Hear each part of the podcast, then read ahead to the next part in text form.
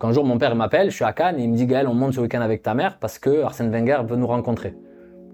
Ben là, je lui dis, c'est même pas des blagues à faire, c'est pas marrant. Il me dit, écoute, on est dans l'avion euh, vendredi soir et on vient samedi, on mange, on déjeune avec Wenger.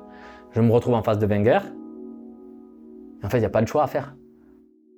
Hello à tous et bienvenue dans la saison 4 du podcast Face au miroir, réalisé en coproduction avec le 20 minutes. Aujourd'hui, j'ai l'honneur de recevoir un ancien coéquipier avec qui j'ai passé pas mal d'émotions et surtout un début particulier parce que c'était le début d'un rêve. Et cette personne-là, d'ailleurs ce joueur-là continue de jouer aujourd'hui dans ma ville, hein, dans mon vie, dans ma ville à Genève. Gaël Clichy, comment vas-tu Gaël? Très bien, très bien. Ça va? Ouais, ça va, ça va. Plaisir de te voir. Pareil, pareil. Comment tu vas? Ça a été le match euh, samedi? Ouais, hein? non, c'était hier. Hier. Ah, c'était hier? Dimanche, et euh, ouais, ça va 0-0 contre les, les, leaders. Mais euh, à 10 contre 11, on aurait dû faire mieux. Mais tu sais comment c'est, des fois quand tu joues contre la grosse équipe, il y a toujours ce petit, euh, ce petit complexe d'infériorité. Mais ça va, ça se passe tranquillement. tranquillement. Alors Gaël, j'ai ma première question. Et qui va parler à beaucoup, je pense. Tu vois, c'est maintenant avec du recul, parce qu'on est un peu plus âgé. Qu'est-ce que ça fait de pouvoir vivre de sa passion?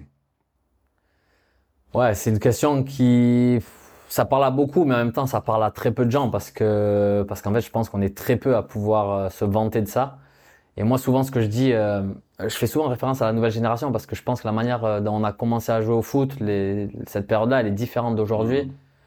Je pense qu'aujourd'hui, les jeunes veulent être le prochain Neymar, ils veulent être le prochain Neymar, alors que nous, on aimait, euh, on aimait être sur le terrain, on aimait partager, on aimait cette odeur du, du gazon. Et ça je, le, ça, je le ressens profondément.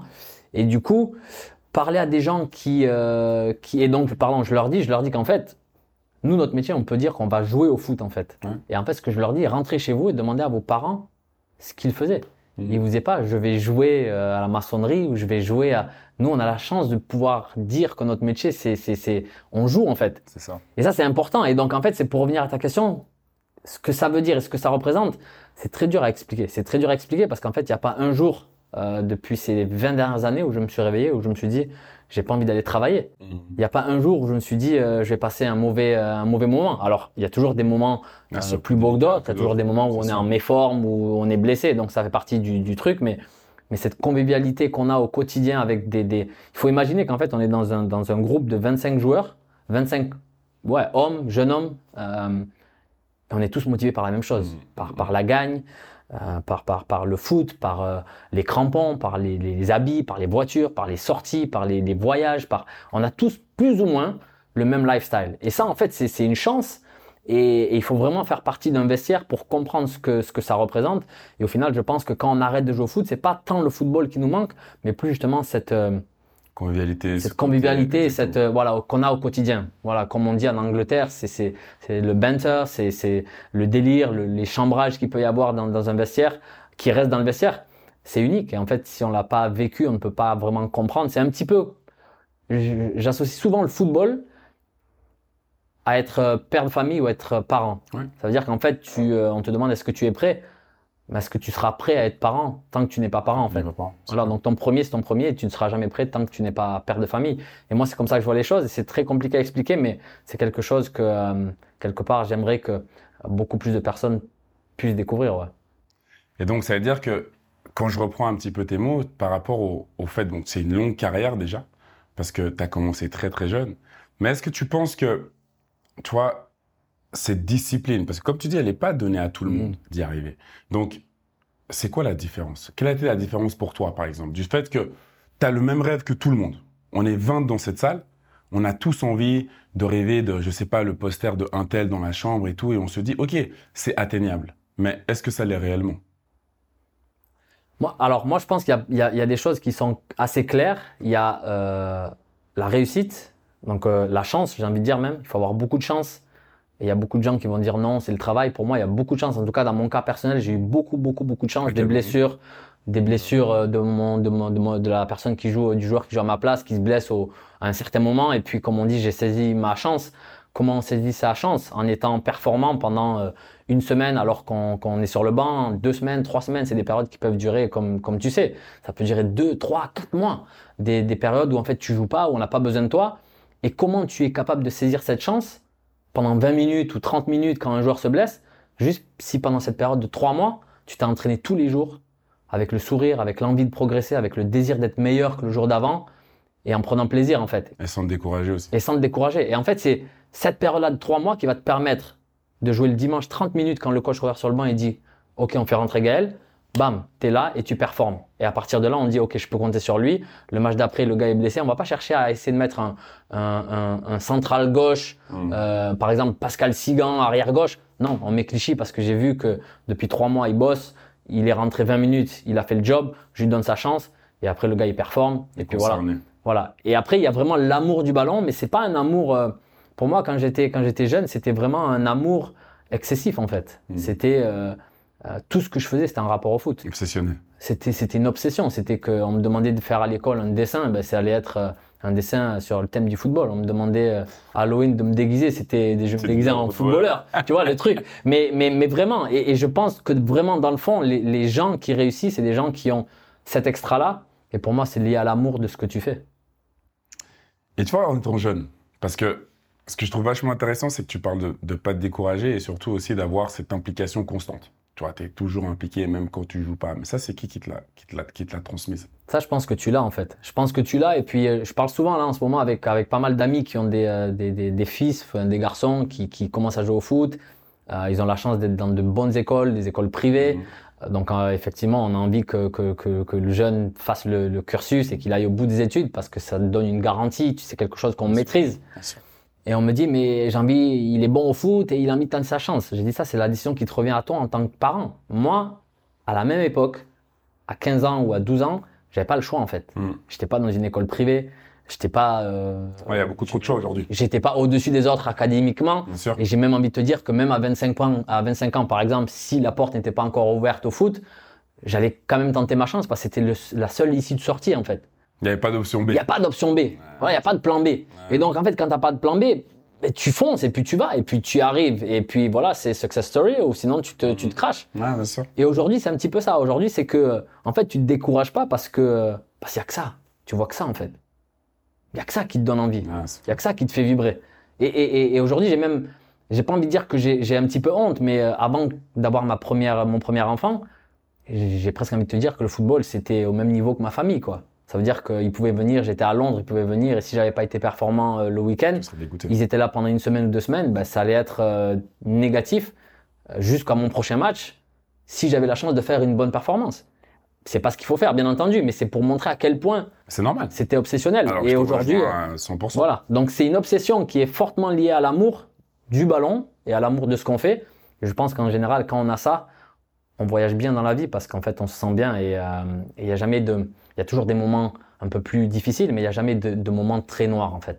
Mais aussi, ce que ça me démontre par rapport à ce que tu dis, tu vois, c'est aussi cette envie de se développer, cette progression. Parce que, en soi, tu vois, on arrive jeune et en même temps, et tu le dis justement, c'est-à-dire que tu pouvais pas te contenter du fait d'avoir été mauvais. Parce que qu'est-ce que ça voulait, qu'est-ce que ça démontrerait aussi? Tu vois, si tu te contentes en étant jeune joueur d'avoir été mauvais, c'est normal. Après, comme tu le dis aussi justement, tu as ta famille qui vient Mm. de Cannes ou, ou de ailleurs pour te voir et passer ce temps avec toi parce qu'ils t'ont pas vu. Mais toi, tu penses ballon. Ouais, c'est ça. Tu vois, et, et- et c'est vrai que ça démontre ce côté obsessionnel, obsessionnel pardon, et, cette soif de réussite en fait. Tu sais, moi, il y a un truc, les, les- souvent je parle avec les jeunes, ils me disent, mais en fait, c'est dur, tu vois, je, je, il y a un blessé, il fait jouer un autre joueur, alors que je sais que peut-être je peux avoir ma chance et tout ça. Et moi, je leur dis, en fait, quand je suis arrivé à Arsenal, et c'est complètement ridicule ce que je vais dire, mais vraiment, je me suis formé sur mes, mes cinq premières années où j'étais derrière H l'école, tous les jours à l'entraînement.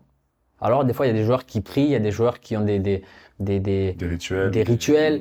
Moi, c'était tous les, tous les jours quand je rentrais sur le terrain, je me disais, c'est aujourd'hui que je mets le doute au boss, Arsène Wenger, de savoir s'il met Cole ou cliché. Donc c'était le lundi, j'allais sur le terrain et je me disais ça. Aujourd'hui, c'est aujourd'hui qu'il décide s'il va mettre Cole ou cliché samedi. Je revenais le mardi et je me disais la même chose.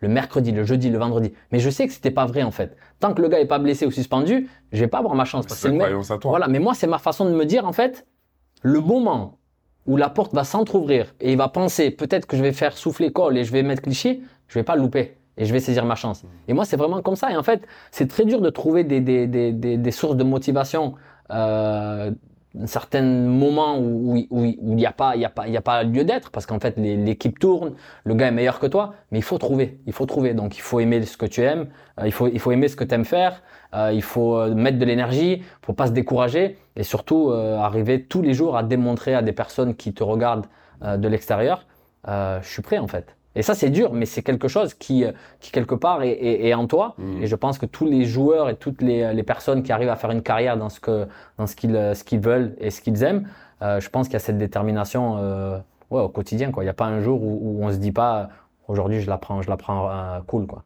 Mais tu vois, c'est tous ces points que tu, que tu es en train d'émettre sont vachement intéressants. Il faut revenir à un truc qui s'est passé quand tu étais jeune.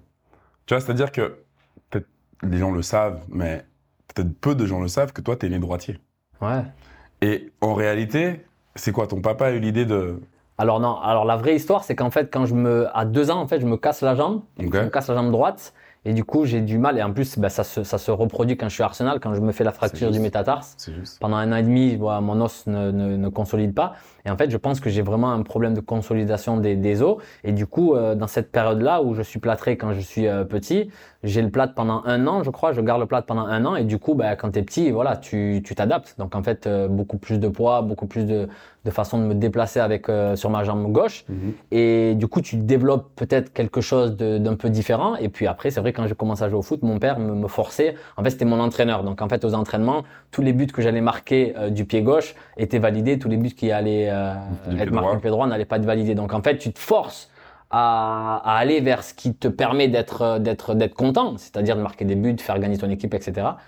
Et au fur et à mesure, bah, tu développes quelque chose que qui est que tu peux développer. Et, et c'est super marrant parce qu'aujourd'hui, on se rend compte dans le foot euh, que l'individualisation de, de l'entraînement pour développer individuellement les, les, les, les jeunes talents est indispensable. Donc aujourd'hui, bien sûr, il faut une structure qui, qui permet de, de, de, travailler ainsi, mais on se rend compte que euh, le seul poste depuis la nuit des temps qui, qui a un entraîneur euh, individuel, c'est le gardien.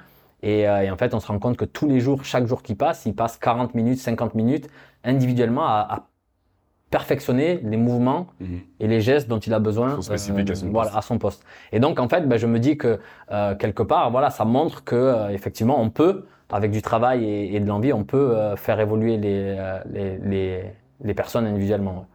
Donc toi, par rapport justement à cette, on va dire, ce changement, cette adaptation, mais j'ai envie de dire, est-ce que, bon, c'est, lointain, hein, mais est-ce que par moment, tu sais, il y a la facilité aussi. Tu vois, ce côté, t'es, droitier, tu reviens, t'as envie de jouer de ton pied droit, tu vois. Est-ce qu'il y a des moments où t'as été découragé quand même? Parce que ce qui est vachement intéressant, c'est que je trouve qu'il y a une liaison assez forte dans le fait de ce qui se passe après. Tu vois que déjà, cette expérience de devoir changer de pied naturel, te fait déjà apprendre en fait que, ben non, si je veux avoir ce côté gratifiant, que ça soit validé, je suis obligé de passer par là. C'est dur, hein. C'est dur parce qu'en plus c'est mon père en fait. Donc ça veut dire que je vais à l'entraînement, il est en train de me marteler. Pendant l'entraînement, il me martèle. Après l'entraînement, il me martèle. Et je pense que tu as sûrement entendu des histoires comme ça où les, les, les, joueurs de foot en général ont toujours des pères et voilà toujours un peu euh, dur, un petit peu euh, critique. Moi, ça, j'ai pas envie de dire qu'il a été critique, qu'il a été dur, mais c'est juste, juste comme, ben, en fait, c'était le coach, c'est l'entraîneur. Et finalement, ben, tu te plies un petit peu aux règles de l'entraîneur. Donc, euh, il y a des moments où tu as juste, en tant qu'enfant, tu as juste envie de t'amuser. Et là, on n'était plus vraiment dans, dans l'amusement, on était vraiment dans quelque chose d'assez d'assez précis. Aujourd'hui. Avec quel âge là? Euh, ben, Quand j'ai commencé, ouais, je devais avoir 6 de, de, de, de 6 ans vraiment quand il a commencé à faire ça. Déjà. Euh, donc c'est vraiment au tout début quoi. Et, euh, et c'est marrant parce qu'aujourd'hui j'ai un fils et c'est ce que j'essaie de faire. Donc il aime bien le tennis et j'essaie de le faire jouer de la main droite, j'essaie de le faire jouer de la main gauche. Et c'est vrai qu'on voit des, des, progrès. Alors est-ce que ça peut amener à un certain niveau? Je sais pas. Mais en fait ça démontre que euh, l'humain en tout cas a cette faculté euh, d'évoluer, de progresser d'une manière qui est assez étonnante, mais ça demande beaucoup d'énergie, beaucoup de réflexion. Et c'est vrai que dans un sport par exemple de haut niveau où les résultats sont quand même... Euh, la chose qui, qui prime. Mm. Euh, on n'a pas forcément le temps, mais euh, voilà. Est-ce qu'aujourd'hui on peut donner du temps à une personne? On peut le voir un peu avec Arteta, j'ai envie de dire. En général, il y a quand même toujours quelque chose de bon derrière si c'est bien structuré et bien amené. Ouais. Et c'est quand que la, la, on va dire que le, la naissance de ce rêve prend une forme pour toi? C'est quand que, tu vois, parce que oui, en étant petit, je pense que tu avais les images, la télé ou même le papa qui était là en tant qu'éducateur, mais c'est quand que ça devient un petit peu plus palpable Alors, il y a vraiment, il y a, il y a deux moments. Alors, quand je rentre en centre de préformation, à, à Castelmourou, c'est un peu comme l'INF de Clairefontaine à Paris. Euh, déjà, il faut faire partie d'un noyau assez performant de la région, euh, mais ça ne garantit pas d'être euh, Ah, sûr, demain joueur de foot. encore. Voilà, après, l'étape qui suit, c'est de signer dans un club pro. Mhm. Donc, en fait, c'est chose qui est faite. Au bout de deux ans, je signe à Cannes. Et donc là, c'est vrai que tu peux te dire, OK, j'ai réussi. Mais en fait, non, parce que je suis que aspirant pro. Donc, en fait, il y a toujours l'objectif d'après qui est d'aller chercher un, un contrat pro. Mhm. Et puis, une fois que tu as ce contrat pro, bah, c'est de t'installer dans un effectif. Donc, moi, le contrat pro, c'était Arsenal. Et donc, il y a beaucoup de jeunes qui, à ma place, pourraient se dire, et puis tu les as connus parce qu'on a, on a fait partie du même groupe Arsenal. Il y a beaucoup de joueurs qui étaient talentueux et qui n'ont pas, qui ont pas, qui ont pas, qui ont pas percé au final. Parce qu'on arrive là et qu'on se dit, bon, ben en fait, c'est fait. C'est fait. Je viens d'un milieu modeste, c'est fait. Et en fait, non. La prochaine étape, c'est de s'installer dans ce groupe et de prendre la place de titulaire. Et puis, une fois qu'on est titulaire, l'objectif, c'est justement de ne pas se faire prendre la place du gars derrière. Donc, en fait, c'est vraiment individuellement. Chacun a, un objectif à aller chercher. Et moi, le jour où je réalise que le football peut m'apporter vraiment, concrètement, il y a mon premier match en Ligue des Champions contre le Celta Vigo. Et ça, en fait, j'ai un flash où je me rappelle que euh, je devais avoir peut-être 10 ans et j'étais devant la télé avec mon père. Et euh, quand la musique et la caméra passent de Ligue des Champions, en fait, je revois mon père et je lui dis si un jour tu me vois là avec cette musique, j'aurais réussi en fait. Et je me souviens de ce, ce, ce moment quand la caméra passe devant moi. Et c'est super fou parce qu'en fait, c'est mon premier match, mais je suis, j'ai, à peine 18 ans. Et je pense à mon père et, je me- et dans ma tête, je me dis, à ce moment-là, je sais qu'il, qu'il se dit que j'ai réussi et je sais qu'il sait que je suis en train de me dire, papa, j'ai réussi. Donc, ce moment-là, en fait, je me dis, Et non. I made it. Tu vois, parce que clairement, je suis là. C'est Ouais, la plus grande compétition et, j'y suis. Encore une fois, ça garantit rien. Ça veut dire Par que, la suite, voilà, encore un boulot voilà, à établir, voilà. c'est clair, ça c'est sûr. Mais le moment où vraiment je réalise que quelque chose est en train de se passer, c'est quand j'ai la première ligue dans la main après quelques mois euh, de mes débuts en Ligue des Champions avec Arsenal quand on fait la saison euh, Ouais. où on perd pas un match. Et en fait, je suis avec avec Thierry sur le sur on, on fait le, le tour d'honneur à, à Highbury. Et en fait, euh, il vient et me dit profite de ce moment parce qu'il y a des il y a des joueurs il y a des joueurs extraordinaires dans le monde de- du, du, du football et en Angleterre qui ont jamais soulevé ce trophée. Et en fait, à ce moment-là, tu te rends compte et tu te dis que non seulement tu fais et tu vides ta passion, tu gagnes de l'argent par rapport à quelque chose que tu, que tu aimes depuis tout petit, mais surtout tu peux marquer l'histoire de ton nom en fait. On est invincible. Alors certes, j'ai pas joué 80%, mais à ce moment-là, je suis pleinement conscient Bien de ce que le football peut m'apporter. Et c'est vraiment à ce moment-là où en fait il y a un petit shift où tu te dis, voilà, aujourd'hui je joue plus au foot en fait, c'est un métier. C'est ton métier. Et je pense que ça, il faut réussir à, à essayer de le garder en tant que, voilà, jouer au foot plutôt que dire que c'est un travail. Mais, mais dans le fond, tu réalises qu'il y a des gens qui mettent de l'argent sur toi. Euh, les matchs gagnés rapportent de l'argent. Les matchs perdus et les qualifications font perdre de l'argent. Au final, c'est c'est un métier. Donc, euh, à ce moment-là, tu réalises que, ouais, ouf, hein. il commence maintenant, ça commence maintenant, quoi. Donc la transition, tu vois, du, de l'enfant qui regarde ce match à 10 ans et qui après réalise tout ça, quand tu arrives en, en formation, donc à Cannes, est-ce que tu te rappelles de ta détermination encore? Parce que là, tu restes vraiment dans le vif du sujet de la concurrence, de qui Mhm. veulent la même chose que toi, du fait qu'il y en a d'autres, c'est pas une place pour toi, mais il y en a 5, 6, 7, 8, 9, 10 qui se battent pour cette place. Mhm. Comment tu le gères? Émotionnellement Parce que t'es plus avec la famille non plus, tu vois. T'es plus loin, tu pars. Donc comment le petit Gaël, tu vois, il, il gère tous ces changements? C'est une bonne question, mais il y a beaucoup de gens, quand, quand on parle avec les joueurs de foot, euh, les joueurs de foot parlent beaucoup de sacrifices en fait. On fait Ouais. des sacrifices en fait. Pour moi, ça n'a jamais été des sacrifices. en fait. Pour moi, ça a toujours été quelque chose que je que, que avec euh, le plaisir d'être sur le terrain, euh, le plaisir d'être toujours euh, le meilleur possible. Bien entendu, quand on est dans un groupe comme ça, on veut tous être le meilleur. Donc en fait, il y a cette compétition qui est qui est qui est du lundi au, au dimanche et puis chaque semaine, chaque mois et, et chaque année. Mais en fait, je reviens encore là-dessus parce que pour moi, je pense que c'est fondamental. C'est qu'en fait, j'aime profondément le football en fait mais euh, d'une manière où en fait, euh, euh, pour moi, c'était facile d'aller à l'entraînement et c'était très difficile de sortir de l'entraînement. Et quand je parle de cette période-là à Cannes, il n'y avait pas cet enjeu qu'on a pu connaître quand on était à Arsenal ou qu'on a joué les matchs des Champions ou toi avec l'équipe suisse, où tu sais qu'en fait, la défaite engrange des conséquences.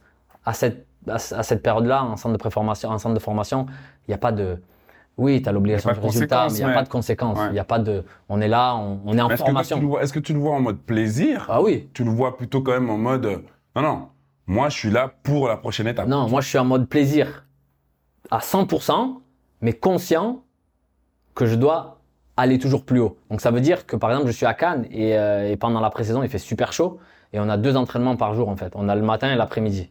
Et entre deux, entre les deux séances, tu as toujours une, fenêtre de, de 3-4 heures en fait pour te reposer. Ben, en fait, à 15 ans, c'est tout à fait logique de, de prendre le bus et d'aller au bord de mer, boire une grenadine, manger une glace et puis revenir à 16 heures pour l'entraînement. Moi non. Moi j'étais au centre de formation parce que je suis pleinement conscient à ce moment-là que passer 4 heures sous le soleil, quand je reviens, je suis fatigué. Et en fait, vu que j'ai besoin d'être performant et d'être le meilleur, je reste dans ma chambre avec ma bouteille d'eau. Soit je lis un livre, soit je tape dans le ballon, soit je fais, mais je me repose.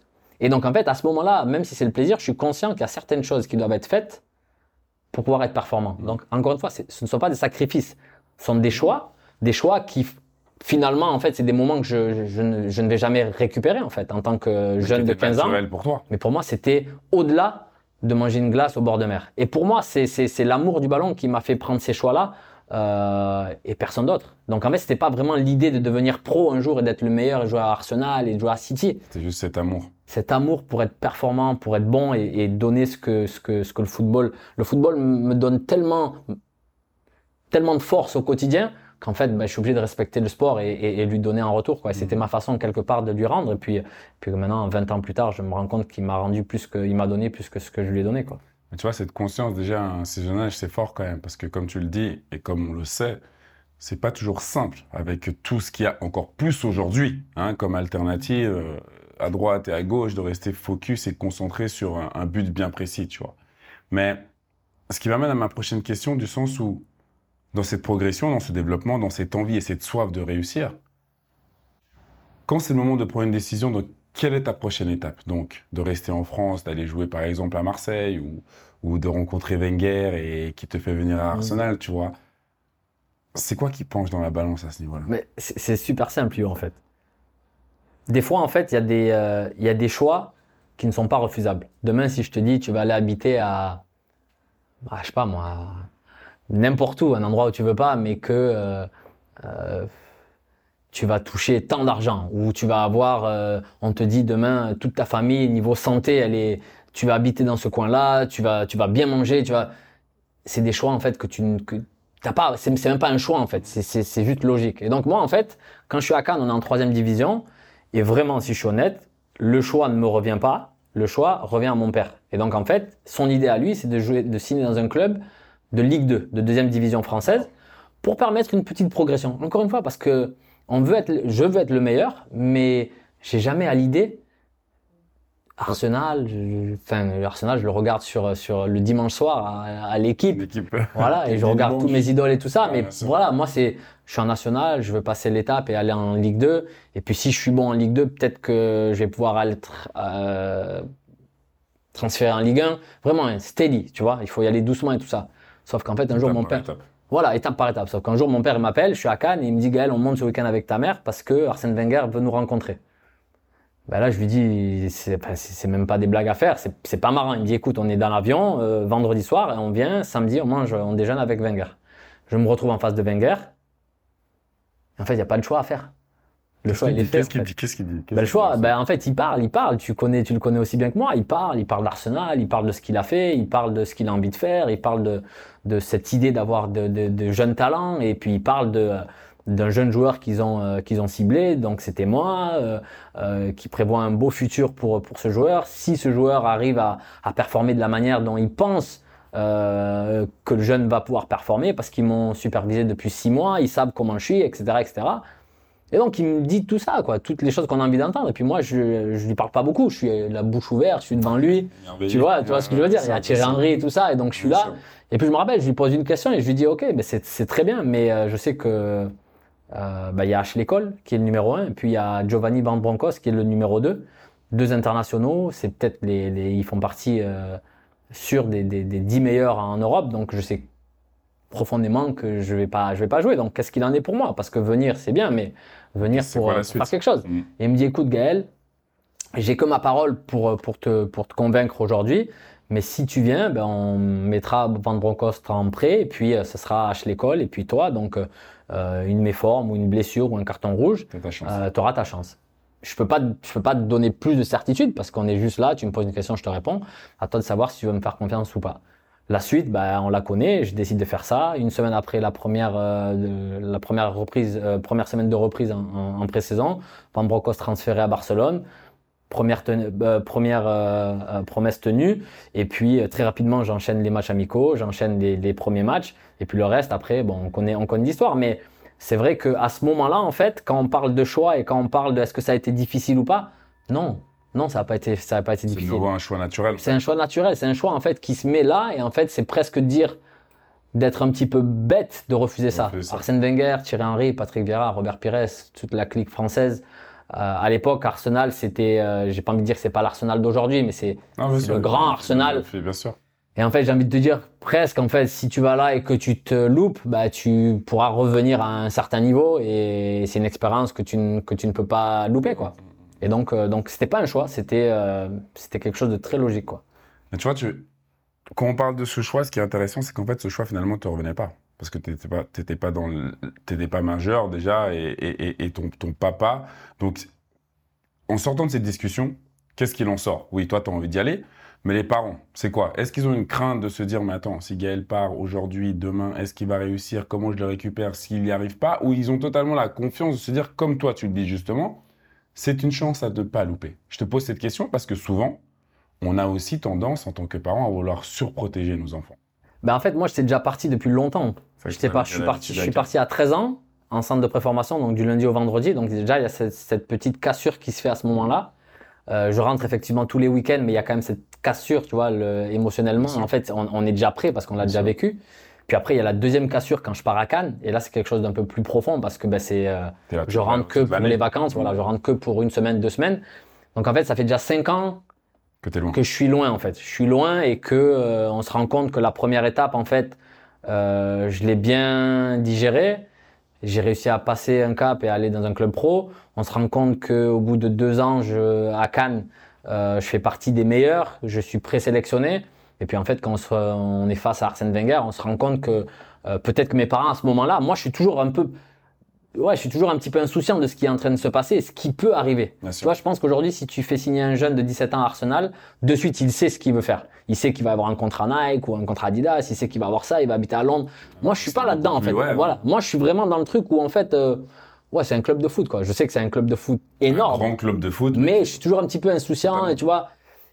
Et donc, en fait, peut-être qu'à ce moment-là, mes parents se disent, écoute, si aujourd'hui on est face à Arsène Wenger, c'est parce que le petit, il y a vraiment quelque chose de sérieux, en fait.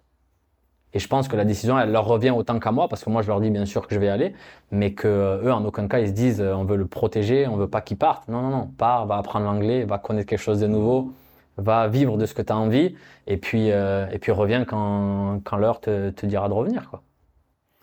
Et sans minimiser le Cannes, euh, la nationale de ce que tu as fait, parce que déjà en tant que jeune joueur d'où tu viens, c'est énorme.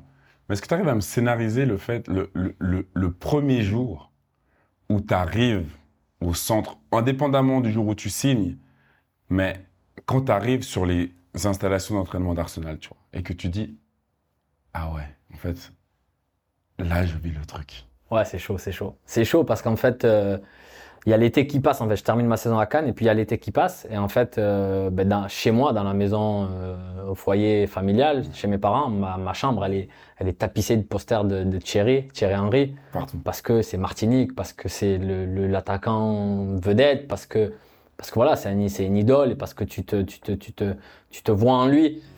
Et puis en fait, six semaines plus tard, j'arrive, donc on me dépose, le chauffeur du club me dépose en entraînement, et je suis dans le vestiaire que tu connais. Et donc en fait, très rapidement, je fais le tour, je, regarde, et puis je vois qu'en fait, les, sièges sont disposés de, par rapport au numéro, en fait.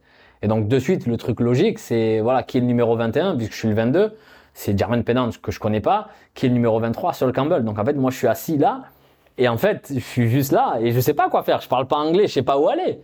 Tu vois? Donc à chaque fois que la porte, s'ouvre, en fait, tac, je regarde et je dis c'est qui, tu vois?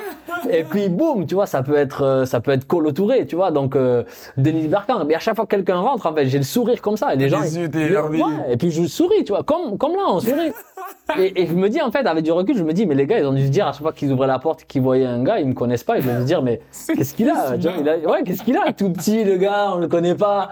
Tu vois ce que je veux dire? Et c'était comme ça pendant 10 minutes que tout le monde arrive, quoi. La porte est s'ouvre, tac, je regarde. Parce que bien entendu, j'attends pas une personne, mais j'attends Deux, trois, Ouais. disons. un surtout. Surtout un. Et puis le, le moment arrive, et puis en fait, quand, quand tu es là, tu dis, ça y est. Là, je suis là, et je suis pas là, on m'a pas, je suis pas le cousin d'Arsène Wenger, je suis pas le fils d'Arsène Wenger. Je suis là, j'ai quelque chose à faire. Donc Bien sûr, à partir de ce, voilà, à partir de ce moment-là, travail. Et pour moi, j'ai souvent associé cette, ce, ce passage-là. J'ai pas été, j'ai pas été à l'université, mais pour moi, c'était comme euh, ce vestiaire, c'était un peu comme une encyclopédie en fait. Tu vois, c'est comme quand tu as un, examen à faire, tu vois, et que tu dois rendre une, copie. Pour moi, en fait, je me suis dit, je serai jamais comme ces joueurs-là. Je serai jamais comme Bergkamp, je serai jamais comme euh, Keon, je serai jamais comme Vieira, comme Henry, comme Pires ou, ou peu importe.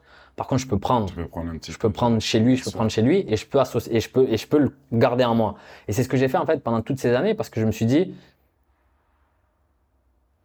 peu importe la carrière que je ferai, si j'arrive à prendre un petit peu de lui, de lui, de lui, je serai une meilleure personne, je serai un meilleur joueur. Et c'est ce que j'ai fait et au final euh, je pense qu'arriver dans un vestiaire comme ça si jeune en fait sans le vouloir en fait tu te formes en regardant. Tu te forges, c'est clair. C'est clair.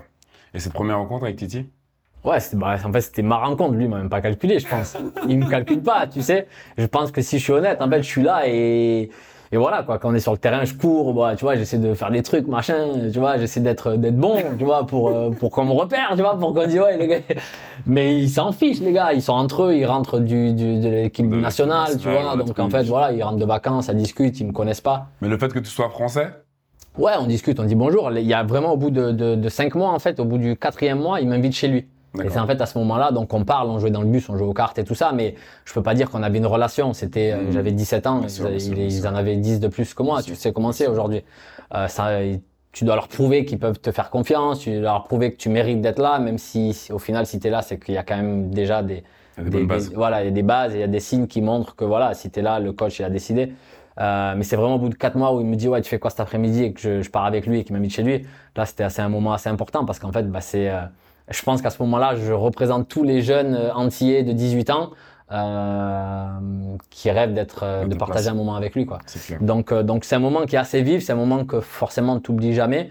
Et puis, euh, encore une fois, c'est des, c'est des moments ou même des années qui, qui m'ont permis d'être euh, le gars que, en tout cas, le joueur et l'homme que je suis aujourd'hui. Ouais, ça, c'est sûr. ouais. Et donc, tu vois, après cette rencontre, cette, cette arrivée, c'est ses débuts. Mais là, on parle, tu vois, du terrain. C'est-à-dire que oui, il y a les longs moments d'attente de Ashley Cole, cette compétition, le temps que t'acclimater aussi, une nouvelle langue. Hein. Ouais. Tu- Une nouvelle langue, une Ouais. nouvelle ville. Euh, il faut trouver un appartement. Tu avais fait la cassure, donc tu savais vivre tout seul. Mais de nouveau, t'es- je crois que tu avec ta sœur hein, en plus. hein, au- au- Elle est venue un petit peu, ouais, un petit peu, ouais. Donc, euh, tu sais, à quel moment, genre, le truc, tu vois, là, on parlait palpable, tu m'as parlé du moment, mais ton début à Arsenal, comment tu le vis intérieurement, tu vois, genre? Ben, en fait, en fait c'est, y a, pour moi, il y a deux débuts. Il y a le, ce début-là que je viens de raconter, en fait, c'est un début qui, c'est un peu comme, tu vois, les, les, les films Walt Disney, tu vois, où tout est beau, il y a des Ouais, fleurs, ça tout vraiment le. Voilà, le et en fait, euh, euh, voilà, je sais où je suis, ouais. en fait, je vis pleinement, tu vois, c'est un pur bonheur, c'est un kiff total. Il y a le flip de ça aussi, c'est qu'en fait, j'arrive tout seul, comme tu as dit, je parle pas anglais, et ça, c'est un vrai, C'est un vrai- handicap. c'est- ouais, c'est un vrai wake-up call, en fait, parce que, parce que je conduis pas, je, suis, je dépends du chauffeur du club quand il est dispo, ou de joueurs qui sont autour. Il y avait Jérémy Aliadjer qui était là à l'époque, et, souvent, on, on- on me demande souvent mon histoire à Arsenal, on me demande de parler de Thierry, on me demande de parler de Vieira, parce qu'on a envie d'entendre ces noms-là. Mais j'ai envie de dire que les gens qui m'ont beaucoup aidé dans ces premiers mois, il y a Aliadjer, Jérémy, Colo m'a énormément aidé. Et puis Pascal Sigan aussi a été très présent pour moi. Ça, c'est des personnes euh, qui, dans ces 6, 8 premiers mois, en fait, ont fait que j'ai pu vivre. Parce que c'était dur, en fait. Je parlais pas. Euh, pour aller faire les courses, c'était à pied avec mes, sacs plastiques. Mhm. Euh, même si j'avais l'habitude de vivre euh, seul, j'étais en centre de formation, donc en fait j'avais quelqu'un qui lavait mon linge, sûr, je, bah, mangeais à la cantine, je savais pas cuisiner, je savais pas payer de, de facture d'électricité. En Angleterre, c'est comment c'est, si tu payes pas, tu reçois un deuxième papier qui est orange et puis un troisième qui est rouge. Et donc après, en fait, tu deviens un homme, tu te construis là-dessus. Et ça a été dur, ça a été dur parce que euh, euh, parce que t'es seul, parce que t'es seul, parce que tu te dis qu'est-ce que je fais là, et très rapidement tu réalises que oui, je suis là parce que à 9h, je serais au centre d'entraînement à Arsenal avec tous ces joueurs. Et en fait, ce que je faisais, c'est que je partais à 9h et je rentrais le plus tard possible. Je rentrais à 16h, 17h Tu- Ouais. et je prenais un takeaway, donc je prenais à manger. Et c'était vraiment le plus possible que j'étais À l'extérieur. je me Mhm. sentais bien. Dès que je rentrais, c'était compliqué, c'était très dur. La première année a été très très très très compliquée. Et puis après, au fur et à mesure, ben, tu construis des, des connexions, tu construis des, des, des amitiés avec certains joueurs. Je te dis, je vais chez Thierry la première fois. Patrick, il m'invite chez lui euh, avec ma sœur et ma petite cousine pour, pour notre premier Noël sur euh, sur euh, sur sur Londres. Il n'avait pas à le faire parce qu'au final, bah, il me connaît Bon, moyennement. bien, bien. Et en fait, toutes ces petites choses-là, toutes ces personnes-là font que, euh, que tu appréhendes la vie d'une certaine manière et que tu te sens mieux. Pas au top, mais tu te sens mieux. Mais tu te sens mieux. Et, euh, et, et, et peut-être que si Arsenal, à ce moment-là, n'a pas tous ces joueurs français, peut-être que je décide pas d'aller à Arsenal. C'est peut-être aussi une, Aussi. une chose qui fait que mes parents se sentent un petit peu en confiance et qu'au final, même si je vais être livré à moi-même, euh, je suis pas seul. Il y a du monde. euh, Et puis c'était exactement ça. quoi. J'ai eu des personnes autour de moi qui ont su. Euh, Et t'as aussi le, m'épauler. en soi le boss qui est quand même, même si c'est pas son rôle de faire tout ce qui est à côté, mais ce côté de bienveillance aussi qui t'aurait sûrement, si t'avais eu des moments difficiles, mais encore une fois, tu vois, ce qui est vachement intéressant, et, et on arrive un petit peu dans le côté mental, Ouais. c'est est-ce que tu aurais pu exposer ces problèmes-là? Tu vois, est-ce que tu aurais eu le courage de dire, mais en fait, je vais pas si bien, tu vois, c'est, je suis content d'être là, mais c'est dur quand je suis dehors. Est-ce que tu aurais pu aller voir Thierry ou Patrick ou Arsène en lui disant, je viens d'arriver, je sais que je dois avoir le, le visage du gars dur parce que c'est ma chance qui est là, mais est-ce que j'ai aussi le droit de dire Ouais. c'est dur? Non, mais c'est une bonne question. Je pense que le football a beaucoup changé, beaucoup évolué, et aujourd'hui, on est conscient de ces choses-là. Et je pense que Arsène, à ce moment-là, était ouvert, mais c'est vrai que moi, j'ai pas eu cette démarche. Donc, c'est même pas lui, c'est moi qui n'ai pas eu cette démarche, et je n'étais pas ouvert aux gens. Avec Jérémy, c'était différent parce qu'on avait à peu près le même âge, donc en fait, ben, lui aussi, il habitait seul, et, euh, et on allait manger ensemble des fois euh, euh, dans les fast-food parce que parce qu'on savait pas faire à manger, parce que voilà, on, on allait au restaurant, etc., etc.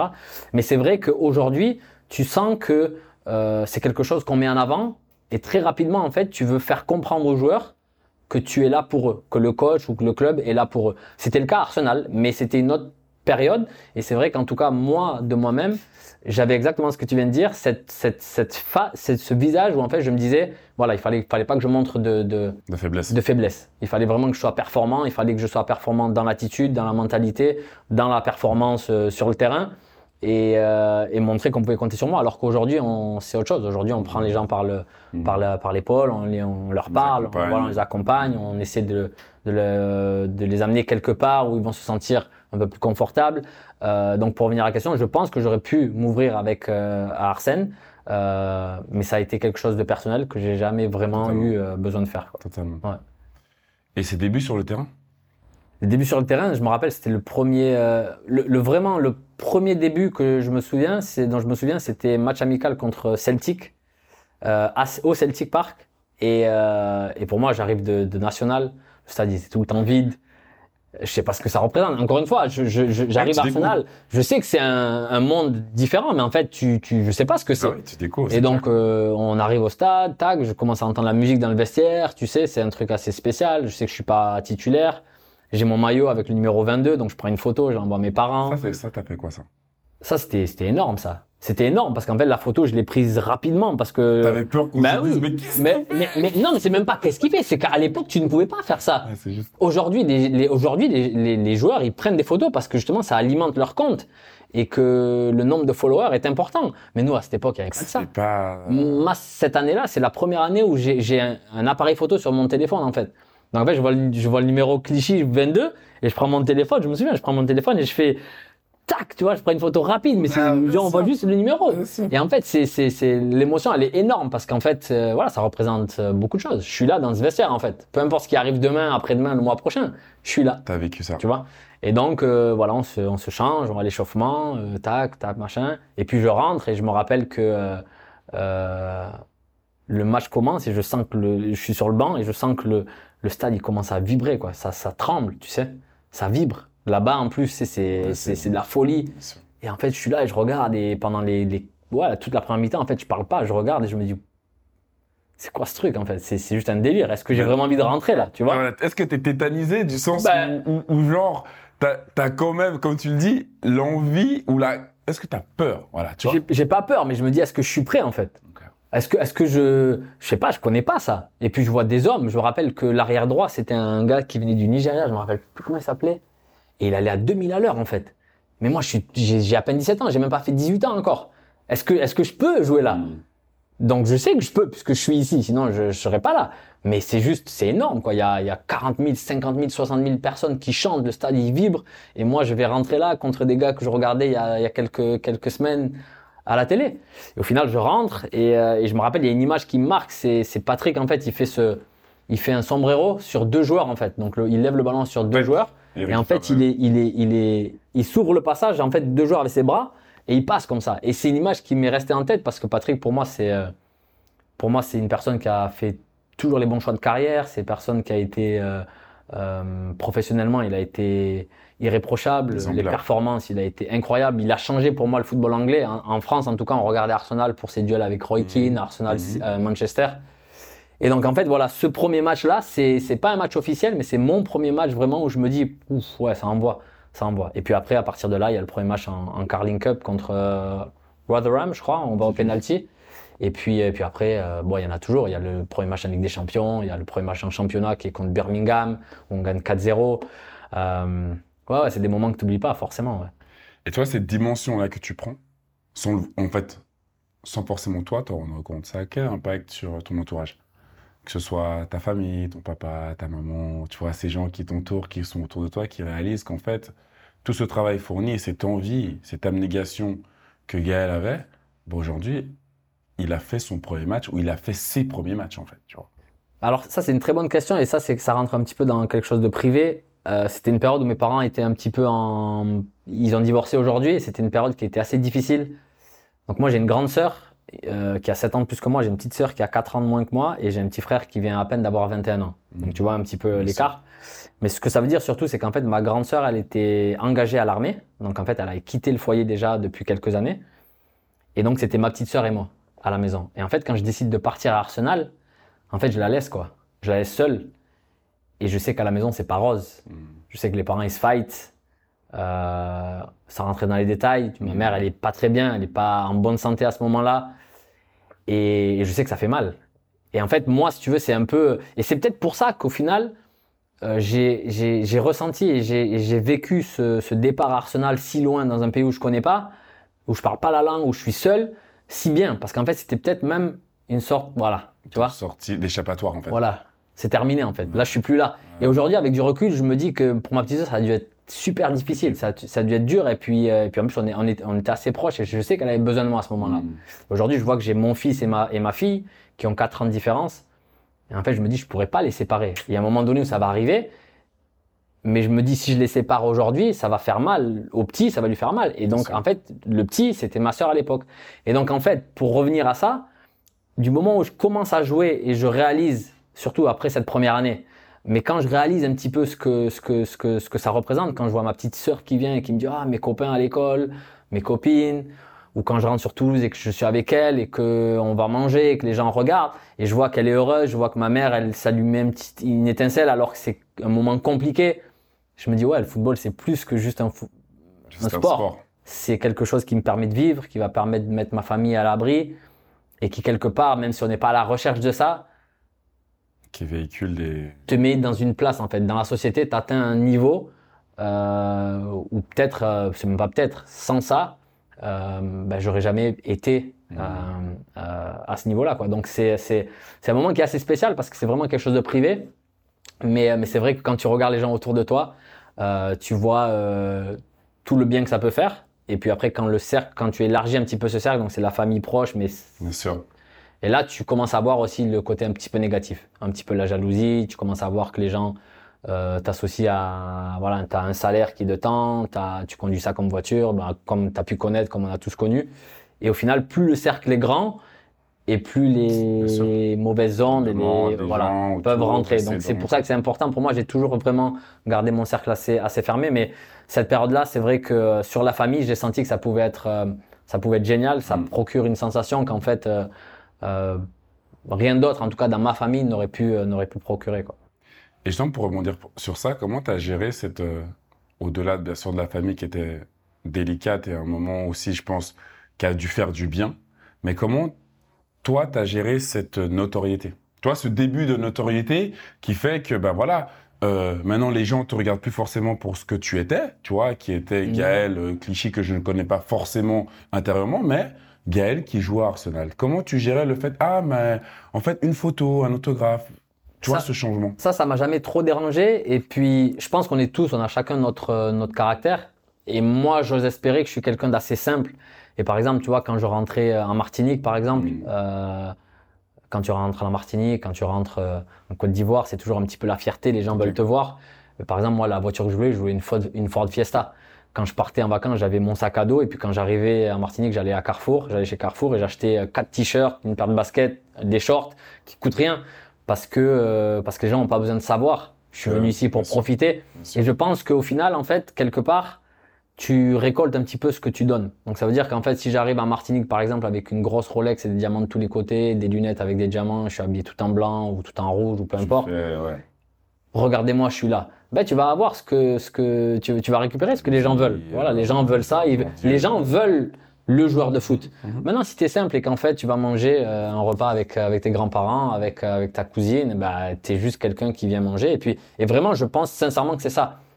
Bien entendu, ça c'est à mon niveau. Si on prend le niveau de, de Thierry Henry, de Cristiano Ronaldo, de Messi, ça c'est des stars planétaires et, et, et malheureusement, eux, même Bah, si, voilà, ouais, même, même peu importe la manière dont ils se comportent, c'est la même chose. ouais, mais euh, je pense pas que ça a affecté ma façon d'être parce que euh, j'ai jamais vraiment euh, prêté euh, trop d'attention sur sur ces aspects-là du football. C'est pas quelque chose qui m'a trop attiré, même si au final je suis conscient que ça a pu, dans certains cas, m'amener dans certains endroits, Mhm.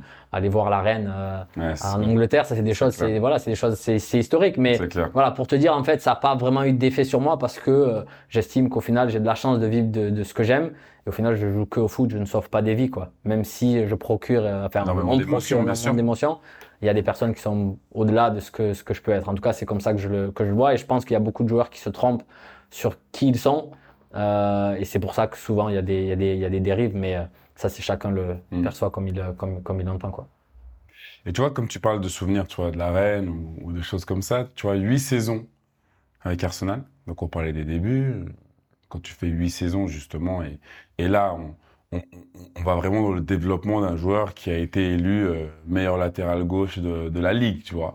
Donc, pour moi, la question que j'ai envie de te poser, c'est est-ce que déjà tu es conscient de ton développement, déjà, et après, lequel souvenir a été le, le, le plus mémorable en fait? Qu'est-ce qui est le plus mémorable dans ces dans cette euh, dans cette ouais dans cette masse de moments qui sont en fait tu pourras me dire tous. Ouais, Tu bah, ouais, ouais. Mais mais si tu devais en choisir, si tu dois en choisir un en me disant OK, tu vois, là yo ça c'était pour moi le moment parce que tu en as parlé du début.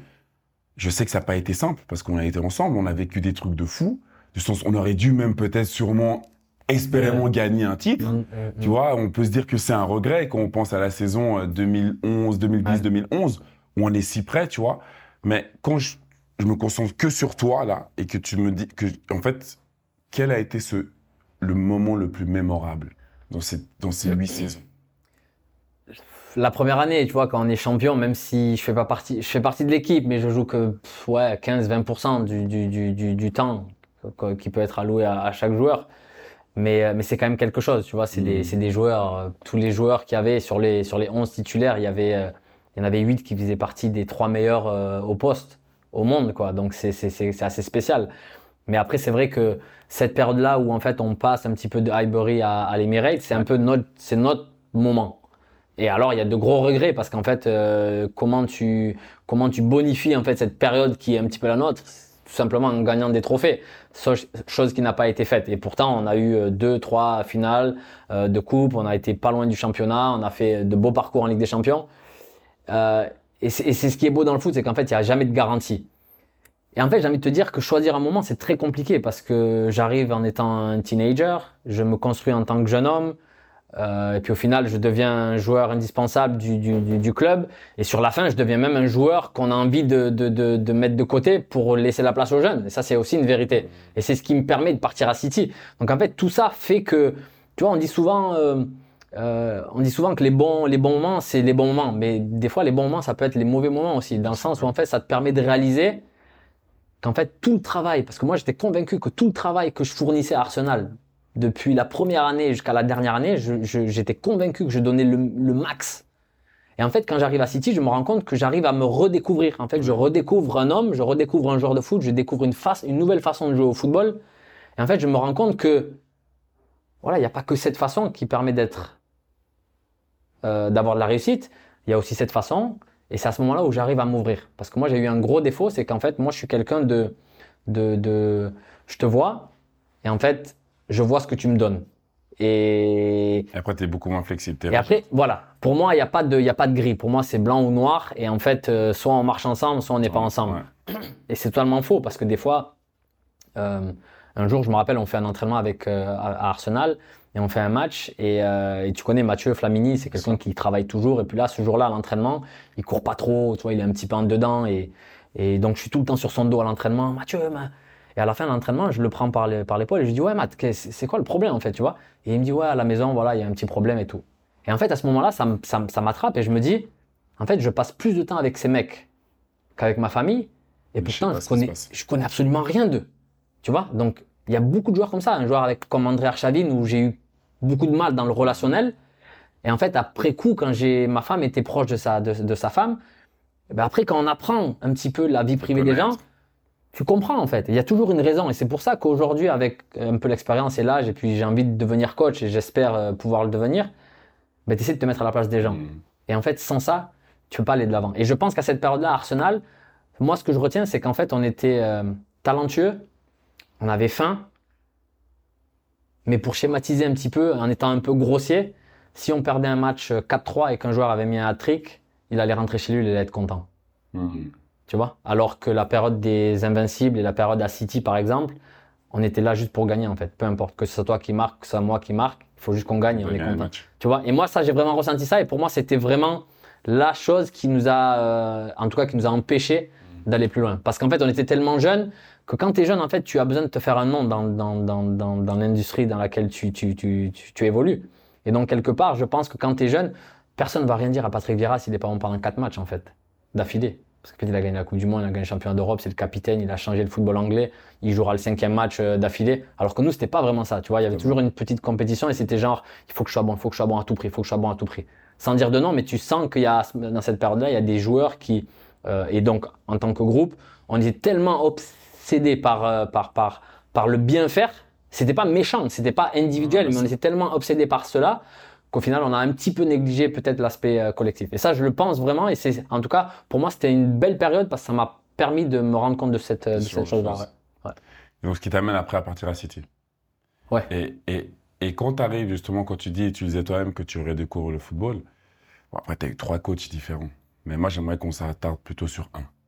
Tu vois, euh, Pep. Du sens, tu passes de Wenger, tu as eu Mancini, tu as eu Pellegrini, qui, sont, qui ont leur philosophie. Mais raconte-moi un peu Pep, sa philosophie du sens où? T'es un joueur de foot, lui il vient de Barcelone, il a du- du- je crois même du Bayern avant ça, il a une philosophie bien à lui, des demandes aussi bien à lui, peut-être que tu n'avais jamais reconnu avant. Est-ce que il y a encore beaucoup de surprises à ce niveau-là alors qu'on parle du top niveau du foot, tu vois? Alors moi, je reprends ta question parce qu'en fait, il y a, y a la transition d'Arsenal à City, elle est super importante. Et en fait, Mancini, il est super important parce que c'est lui qui me fait découvrir quelque chose de nouveau. Et je vais faire très rapidement. Arsène, pendant 8 ans, c'était pré-saison en Autriche. On avait 4 heures libres, une soirée. C'est juste. Tu vois, on n'avait pas le droit de boire du coca, on n'avait pas, boire de, pas le droit de boire du chocolat chaud et tout ça. Et en fait, on a été conditionné comme ça. Et pour moi, c'est comme ça que je vois le football. Sauf qu'en fait, j'arrive à City et on part à Los Angeles la première pré-saison. Tu vois Ouais. On s'entraîne à 9h, on termine à midi l'entraînement, on doit avoir le lunch ensemble et ils nous laissent libre Jusqu'au lendemain matin. euh, jusqu'à minuit. Tu vois. Et donc, le premier jour d'entraînement, je suis dans l'hôtel vers euh, 14h30 avec ma bouteille d'eau et je, me- et je Tu fais du les Ouais, je fais du Galactic. C'est comme ça que je suis devenu joueur de foot, tu vois. Et il me regarde avec son staff italien, il me dit, Gaël, qu'est-ce que tu fais là? Et je lui dis, bah, je me repose pour le demain. Il me dit, il regarde son, son, son, Il son rigole. assistant, il rigole. Et il me dit, mais Gaël, tu crois que je mets entraînement à 9h et je vous laisse libre, et on termine à midi, je vous laisse libre jusqu'à minuit pour que tu restes à l'hôtel. Va avec tes copains, va faire du shopping, va faire les trucs à Los Angeles, je sais pas quoi. Et moi, dans ma tête, à ce moment-là, je me dis, non, tu vas pas m'avoir, mec. Je suis nouveau, tu vas pas m'avoir. Jamais de la vie. Jamais. Ça, c'est un test. Je suis rigide. Ouais, je suis un test. pas. Je vais dormir, frérot. Trois heures après, je suis avec les gars. Rodeo Drive. Ah, quand même. Mais oui, parce qu'en fait, c'est ça toute la pré-saison. Tu vois, il nous laisse trois jours libres pendant la pré-saison, mais un truc que j'avais jamais vu. Donc en fait, je vais venir à Pep. Mais en fait, Mancini, moi, il m'apprend quelque chose que je connais pas. Le même sentiment que j'ai quand j'arrive au Celtic Park pour ce premier match amical, où je suis déphasé en fait. Ben là, j'arrive à City et je me dis, wow, soit on va dans un mur, soit on va faire un truc d'énorme. Et en fait, on a fait un truc d'énorme. Et lui, en fait, c'est le- gars qui, qui responsabilise les, les joueurs. Et contrairement à Pep, Pep, si tu vois, il a toujours quand même des jeunes, de, de jeunes joueurs Ouais, ouais, qui peut un peu modeler, qui peut faire à sa façon. Oui. Lui, Mancini, il veut pas ça. Il veut des gars confirmés. Si tu, en gros, hein, encore une fois, Bien pour sûr, être un peu grossier, sûr. si tu veux pas manger veille de match avec l'équipe, viens, mange une salade, fais-toi livrer un Uber si tu veux, juste samedi, sois bon. Si t'es pas bon, viens pas frapper à la porte, viens pas pleurer, tu joues pas. j'ai pas le temps avec toi, tu vois.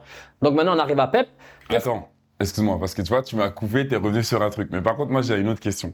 Parce que tu parlais de l'Autriche. Et tu compares, en fait, c'est ça qui est ouf, c'est que... et là, j'ai l'image dans ma tête quand tu parles de l'Autriche, tu vois. Et tu compares ça à Los Angeles. Mais toi, tu es en train de me dire que tu comparais ça, donc Los Angeles avec tous tes gars, gros building, shopping, machin truc, à le petit coin où on allait des fois de temps en temps manger au McDo pourri. Le truc là, il fallait qu'on fasse 40 minutes de, Pour de aller- route pour aller. Tu te rappelles Exactement. Exactement. C'est ça. Et c'est-à-dire que toi, t'étais tellement conditionné que même Mec, ce côté de l'extérieur, de découvrir Los Angeles, ça t'a rien dit. yo, je, je, je sais pas. Moi, je suis, je suis formaté. Pour moi, on est qu'on est à Los Angeles, mais on est là pour bosser, mec. Il fait chaud, je vais pas sortir, il fait chaud et tout ça. Et puis, je vois tout le monde sort. Mais tu sais, c'est une- genre, je te donne un autre exemple. À Arsenal, s'il était, euh, je sais pas moi, vers 2 heures du matin et que tu te réveilles et que t'as faim, le room service, il était inexistant. Ouais, ça veut dire qu'on n'avait pas le droit. Ouais. On était. Et là, on est à Montréal, donc on est dans cette pré-saison, on est à Montréal et j'ai trop faim. Il est 3 heures du matin, le décalage horaire, j'ai trop faim, yo. Trop, trop faim. J'ai dit, je tente ma chance. J'appelle TAC 0. Oui, bonjour. Oui, euh, room service, c'est ça. Ben, j'aimerais commander euh, ben, du lait, ok. Des céréales, ok. Des toasts, ok. Du beurre et la confiture. Ok, pas de problème. Il dit, ben, ça sera dans 20 minutes. Donc, je raccroche et je me dis, là, il va me rappeler, genre, dans 3 minutes, il va me dire, en fait, euh, il est coupé. Tu vois, fait, ça n'existe pas. ont- ouais, Tu vois, c'est interdit, quoi. La prime, contrôlé. mais voilà, c'est contrôlé. 20 minutes après, le plateau il arrive et je me dis mais c'est une folie quoi. C'est une folie parce que moi pendant 8 ans en fait, tu vois, je me donne et je suis comme ça. C'est Wenger mec, tu vois. Je suis conditionné. Et en fait, on est là et puis après après après voilà, après j'apprends à j'apprends à vivre un peu comme les gars de City vivent. Il y a une cohésion qui est genre incroyable. Je, et vraiment et souvent je fais le lien entre cette équipe là et l'équipe qui a gagné euh, à Arsenal les, les Invincibles c'est une force tranquille en fait. Tu peux Mhm. pas te décrire. Il faut vraiment faire partie de ce groupe pour vraiment savoir ce que c'est. C'était juste incroyable, incroyable. Et en fait, tu vois, ce qui est vachement intéressant, c'est qu'en fait, tu, il y a quand même un- une caractéristique, moi, qui me parle beaucoup, c'est quand même ce sentiment de liberté, en fait.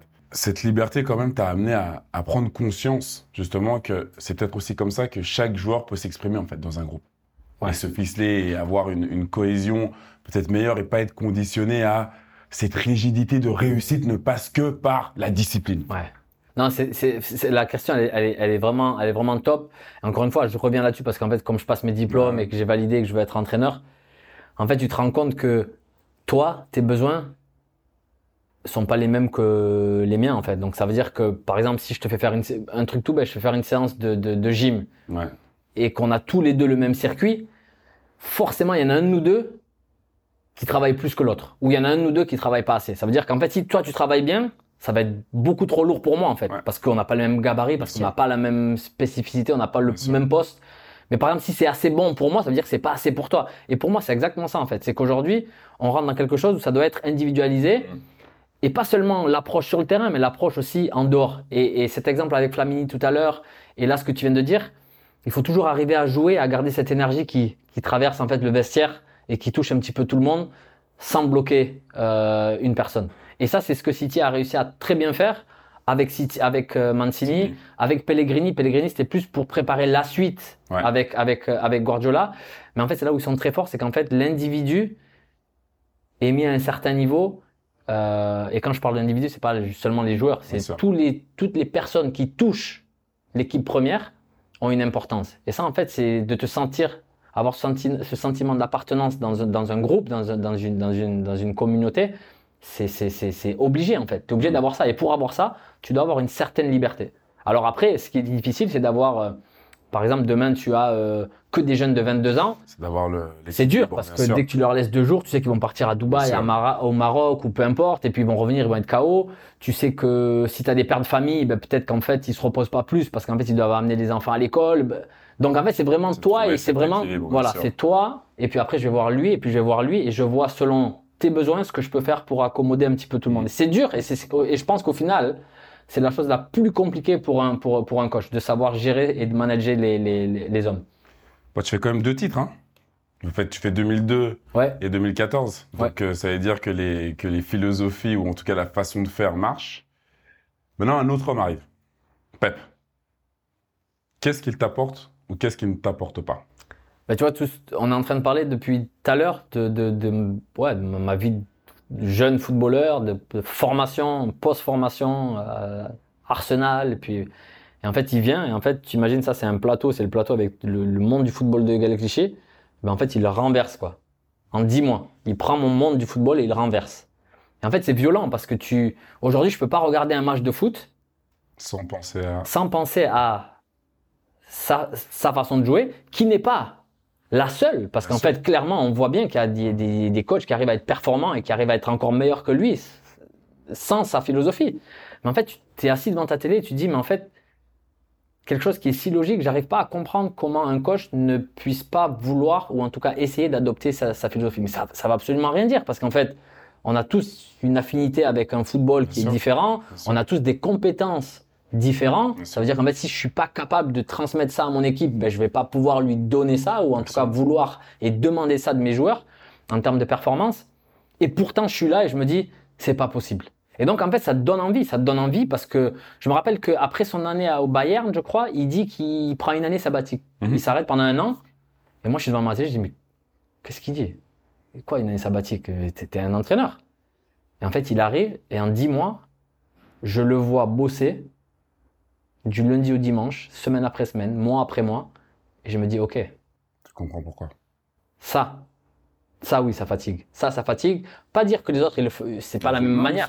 Mais tu vois, t'entends souvent que les gens disent c'est un génie. Je sais pas si c'est un génie, mais en tout cas, quelqu'un qui est dévoué à la cause. Moi, je l'ai vu avec lui. Et quand on parle de détails, c'est de détails. Détails sur le terrain, en gym, euh, l'hygiène de vie, à la maison.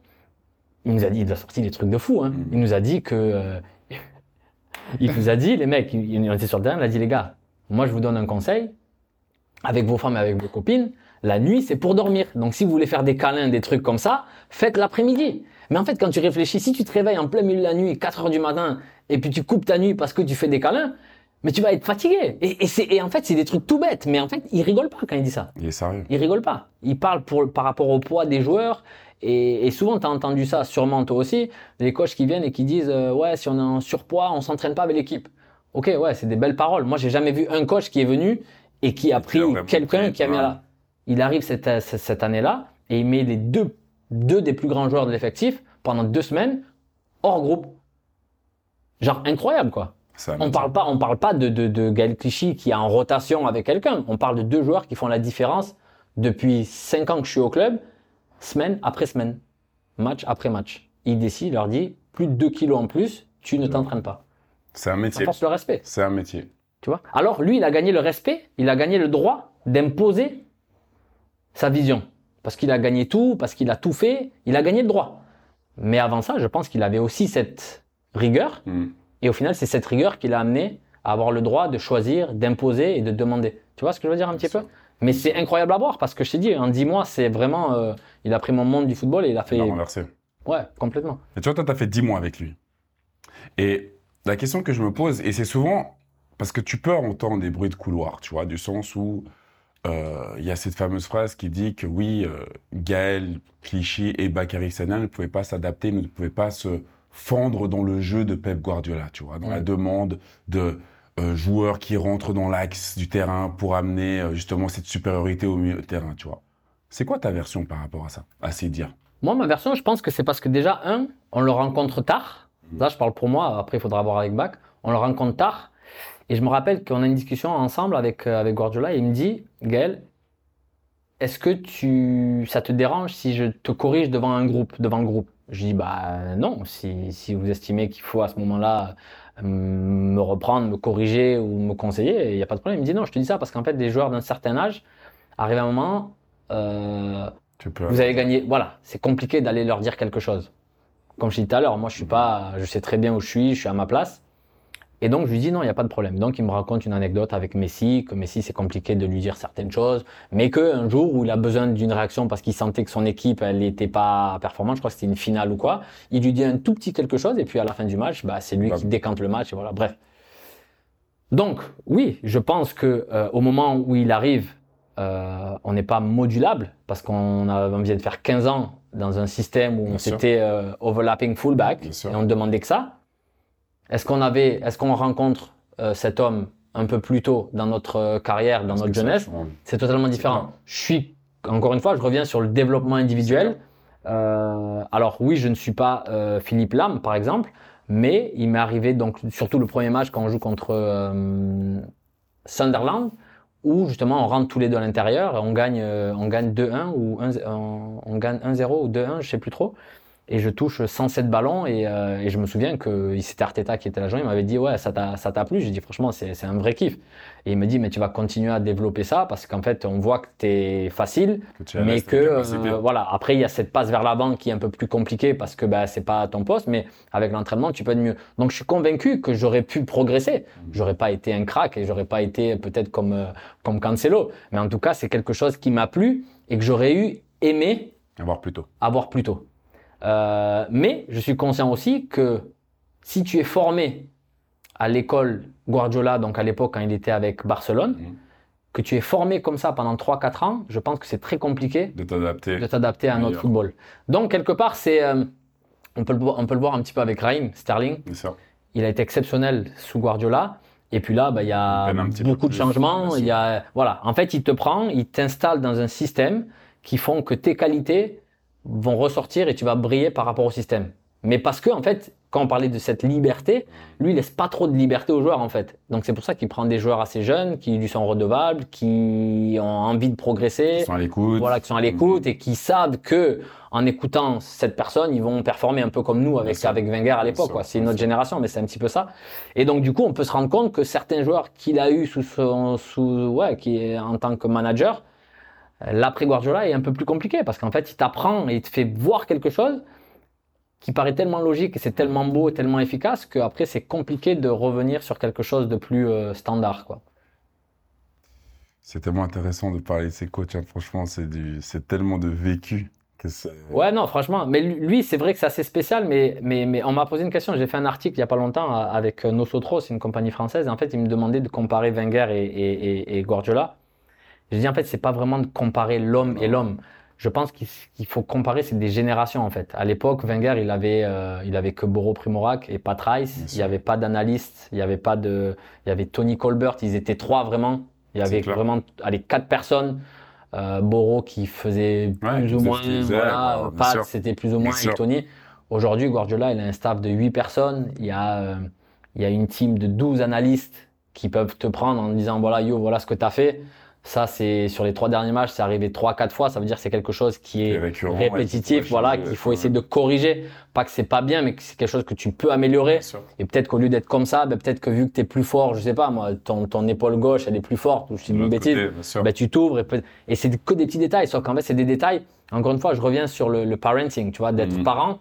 Pour moi, c'est un petit peu le, le, le- être coach aujourd'hui, c'est quelque chose que tu, en fait, tu, bien sûr, il y a des résultats, mais tu dois inculquer et tu dois éduquer des joueurs. Et en fait, moi, je le prends avec mon fils. Euh, je veux pas qu'il mange de sucreries, il a pas le droit de manger de, de bonbons. Euh, mais arrivé à une certaine heure, en fait, à partir de 18 heures, il a plus le droit de manger quelque chose de, de... On lui dit quelque chose qui est bon, c'est quelque chose qui n'est pas bon. Tu vois, c'est quelque chose, en fait, qu'un Ferrero Rocher, tu vas le manger, tu vas vouloir en prendre plein. Ouais, c'est Tu vas manger une pomme ou une banane, et puis après, bon, ben, Ça t'as va te mangé gaver. une, voilà, tu vois ce que je veux dire. Et donc, en fait, si je lui dis non le lundi, et que je lui dis non le mardi, et que je lui dis non le mercredi, et que le jeudi, je le laisse manger, c'est quoi le message que tu fais passer, en fait, tu vois? Mhm. Et ça, ça veut dire qu'en fait, c'est du moment où il naît, tous les jours, jusqu'à la fin de ta vie, où tu seras en contact avec ton enfant, c'est ton job en fait. C'est quelque chose qui est très dur. Et donc quand tu as ton premier enfant, si ton premier enfant, il faut que tu l'amènes à Champel, puis que tu l'amènes à, à Nyon et que tu retournes à Champel dans la même journée pour faire trois activités, tu vas le faire. Parce que tu as l'énergie, parce que tu es un, jeune père et que tu as envie. Le deuxième, tu vas peut-être, au lieu de faire trois activités, tu vas en faire deux.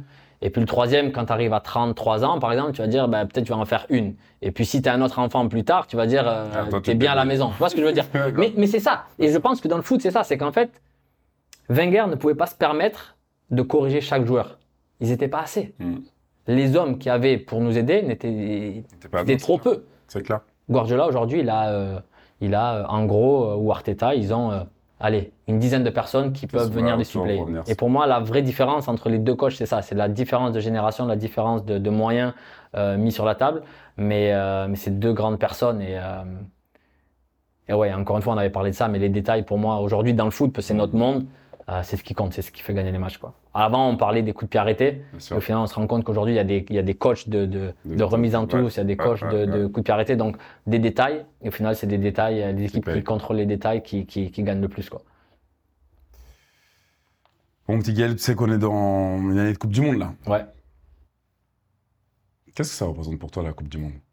Ah, représente, la, la, Coupe du Monde, ça représente beaucoup, la Coupe du Monde. La Coupe du Monde, ça représente beaucoup parce qu'en fait, c'est. Euh, moi, moi depuis que je suis arrivé ici, en fait, on me dit que la Suisse, c'est pas un, pays de foot. Et, euh, et je me rappelle qu'à l'Euro, quand la Suisse a battu la France, j'ai senti le pays en fait en. C'était, j'ai senti une ferveur. Et en fait, je disais à tout le monde, vous pouvez pas dire que la Suisse c'est pas un pays de foot. C'est juste qu'il y a euh, un engouement qui est différent. Et peut-être qu'en fait, ce qui manque, c'est juste des résultats. Il manque juste une génération qui va, qui va donner cette euphorie, qui va amener quelque chose de, de spécial. Et pour moi, la Coupe du Monde, sur euh, l'échelle mondiale, c'est ce que ça représente. Ça représente que chaque pays, que ton pays soit de la Coupe du Monde, soit de la compétition ou pas, c'est un événement qui est regardé. Et en fait, moi, je me souviens, ma première Coupe du Monde, c'était euh, celle aux États-Unis en 94, je crois. Ouais. Euh, c'est mon premier souvenir d'une Coupe du Monde c'était les Bebeto, les Romario, et, c'était c'était un petit peu euh, c'était un petit peu euh, euh, ouais ce maillot jaune qui, qui, qui, qui, faisait un petit peu vibrer. Puis après il y a tout ce qu'on connaît, il y a la Coupe du Monde 98. Donc ça c'est voilà encore une fois on revient à Thierry Henry, Pires, cette génération là. J'ai eu la chance de faire une Coupe du Monde qui était peut-être la mauvaise pour l'équipe de France en Afrique du Sud. Euh, mais c'est ça, la Coupe du Monde pour moi, ça représente un moment qui est toujours symbolique. Comme je disais tout à l'heure, c'est pas que les bons moments.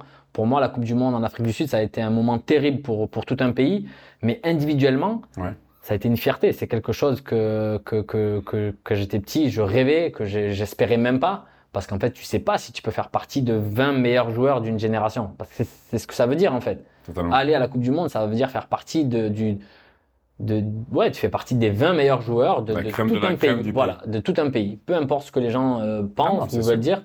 Et en fait, ça, c'est en soi, c'est une, une, grande fierté. Donc, euh, ce premier jour où tu portes ce premier maillot, cette première compétition internationale avec ta, avec ta, avec ta, ton équipe nationale, ça, ouais, c'est très proche à la naissance de ton enfant, hein, sincèrement. Quoi, c'est quelque chose qui, euh, qui se décrit pas, qui s'explique pas. C'est quelque chose qui vit et, on est très peu à avoir la chance de pouvoir dire que qu'on l'a vécu. Quoi. Donc, euh, euh, tu fais partie de ces gens-là et je pense que tu captes vraiment ce que je veux dire.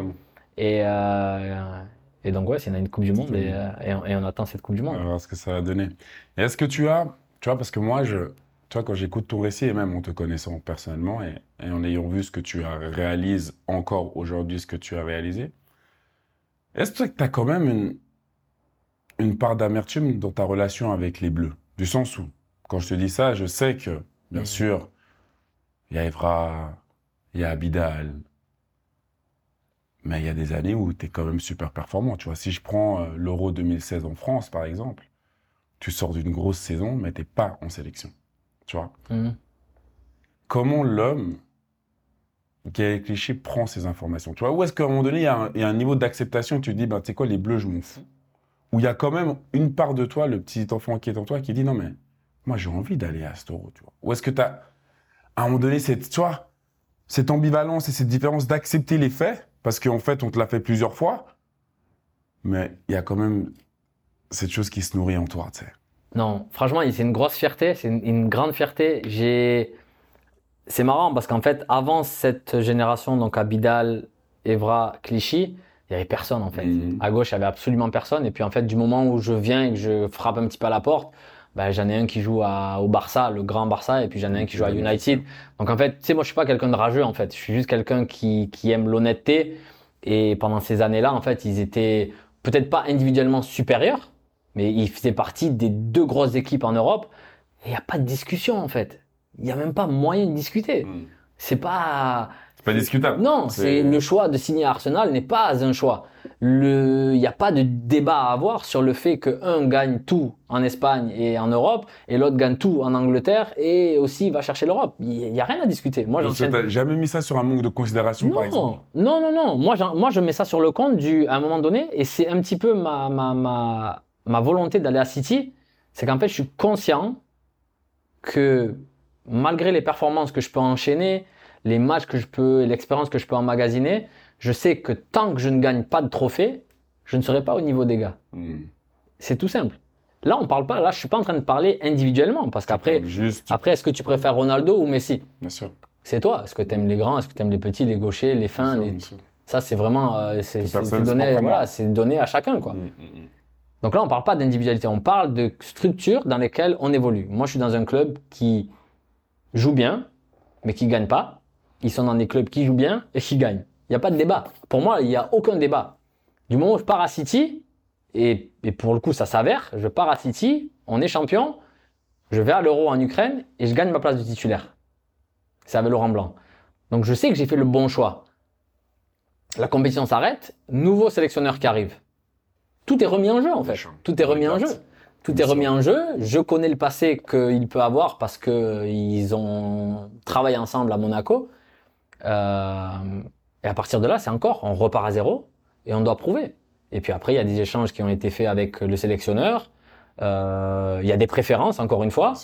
Est-ce qu'il était meilleur que moi? Je peux pas te dire. Je pense pas. Est-ce que je méritais? Je peux pas te dire. Je ne sais pas. C'est propre au sélectionneur. Mm. Et encore une fois, on parle pas d'un joueur qui jouait à, à plein les watts. On parle d'un joueur qui a été performant sur toute sa carrière et qui mérite autant que moi, peut-être plus selon la personne qui va décrire les joueurs, les profils, d'être en sélection. Mm. Après, de pas faire partie du groupe pour la Coupe du Monde au Brésil, ça c'est quelque chose d'assez spécial.